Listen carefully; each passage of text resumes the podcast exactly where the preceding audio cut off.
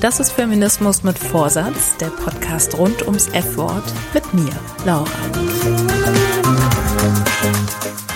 Es ist noch gar nicht so lange her, dass ich vor dem Thema Feminismus selbst total zurückgeschreckt bin. Es aber irgendwie auch interessant fand. Gleichzeitig hatte ich immer das Gefühl, dass überall Fettnäpfchen aufgestellt sind, in die ich ganz sicher reintreten werde. Ich hatte irgendwie keinen Bock, dass mich jemand als gute oder schlechte Feministin beurteilt. Ja, vor allem wollte ich mich selbst nicht beurteilen. Dieser Podcast soll dazu da sein, mich und damit auch dich Stück für Stück an das Thema anzunähern. Es soll eine Einführung sein, eine Reise, bei der ich dich an die Hand nehmen möchte.